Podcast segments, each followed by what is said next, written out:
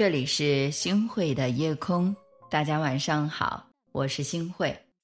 看过一段这样的话，令人深思：人在年轻的时候脸皮薄，二十来岁的时候呢，人家说我哪里不好，我觉得这是对我最大的侮辱。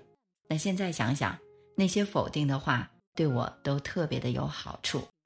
年纪越大，越珍惜那些愿意帮我们指出问题的人，的确如此。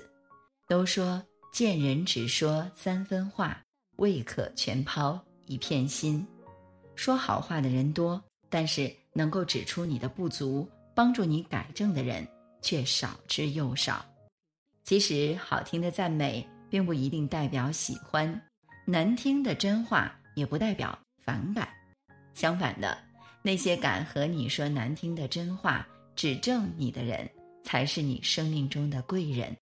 每个人都爱听好话，如果听到别人的赞美，不要得意忘形，理应感到受之有愧；如果别人指出我们的不足，也不要生气，理应欢喜的去接受，反躬自省。俗话说：“心善之人敢直言，假话好听，人人都愿意说；真话难听，人人都会选择闭口不谈。”比起那些口若悬河的阿谀奉承，能够真诚的对你说真话的人更是难得的。《战国策》里面记载了这样的一个故事哈：战国的时候呢，有一个叫邹忌的人，身高八尺多，外形俊俏，容貌艳丽。一个清晨啊，他穿戴好衣帽，边照着镜子，一边问他的妻子：“我跟城北的徐公比。”谁更俊美？妻子回答说：“您非常俊美，徐公哪能跟您比呢？”徐公呢，其实是齐国出了名的美男子。邹忌呀，不相信自己比徐公更俊美。第二天的时候呢，家里有客人来拜访了，邹忌又问客人同样的问题，客人回答说：“徐公不如您俊美呀。”那后来呢，徐公到邹忌家里做客。邹忌把徐公认真的观察了一番，深深的感到自己远不如徐公。邹忌这才顿悟：妻子说我俊美是偏爱我，客人说我俊美是有求于我呀。假话好听，真话难得。我们仔细的来想想，的确是如此的。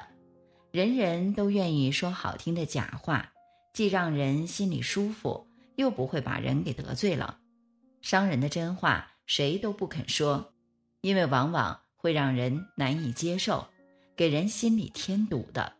正因为如此，那些愿意和你来说真话的人，才显得更加的弥足珍贵。有道是：当局者迷，旁观者清。其实呀，我们每个人都像手电筒一样，能照见别人，却不能照见自己。有句话说的特别的对。毁掉一个人最好的方法就是放纵他的缺点。人在事中迷，就怕没人提。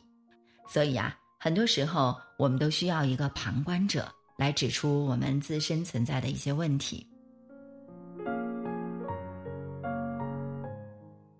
和大家分享一个故事哈，说有一位穷困潦倒的年轻人，在事业上呢，他屡屡碰壁。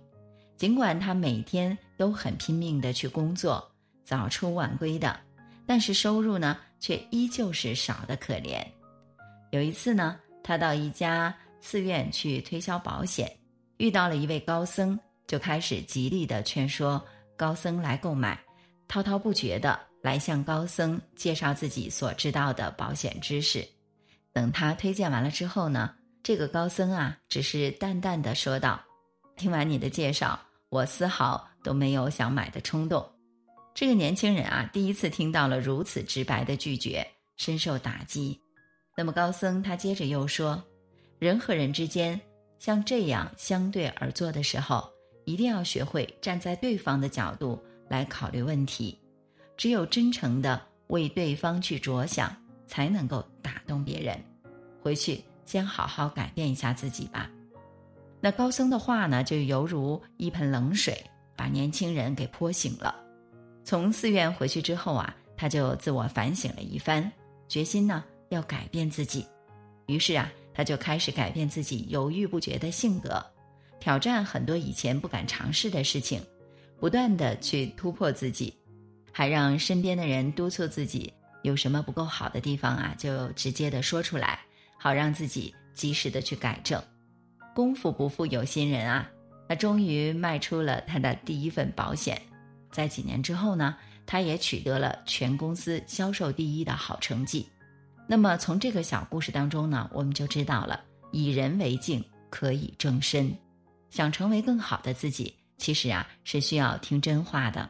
就在前两天，我听到了啊我的一位老学员金莹，她给我们的啊学习系统啊学习的这个平台啊提出的一个小建议。我觉得这个建议提的特别的好，也很真诚。在这里呢，也感谢一下金莹这位老学员。甜言蜜语虽然是不伤人，但是有点儿不靠谱啊。忠言真话虽然不讨好，但是却很真诚啊。乐于听取真话，才能够明辨是非，心明如镜。正所谓良药苦口利于病，忠言逆耳利于行。有人能够直接的来指出你的缺点，来帮助你改正，才会让我们的人生少走了很多的弯路。真话最可贵，真心最难得。那些敢和我们说真话的人，才是真正值得我们在乎的人。我们一定要好好的珍惜他们。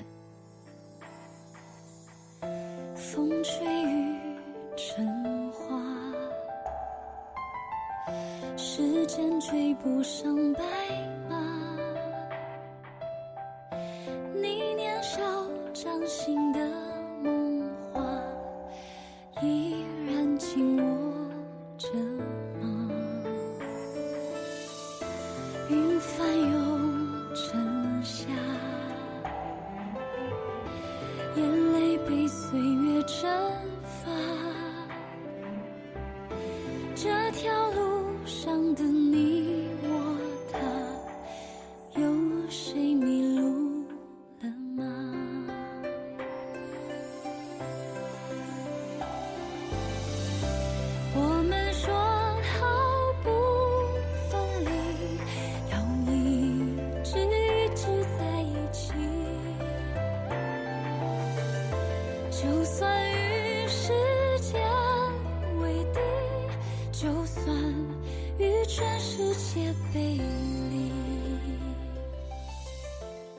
感谢您收听今天的夜空。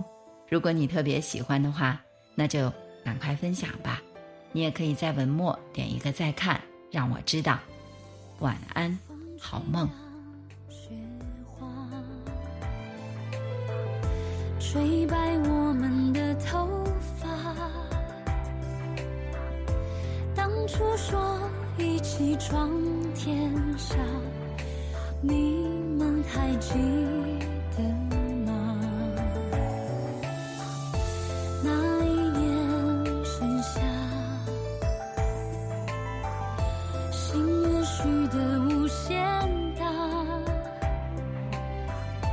我们手拉手也成舟划过悲伤河流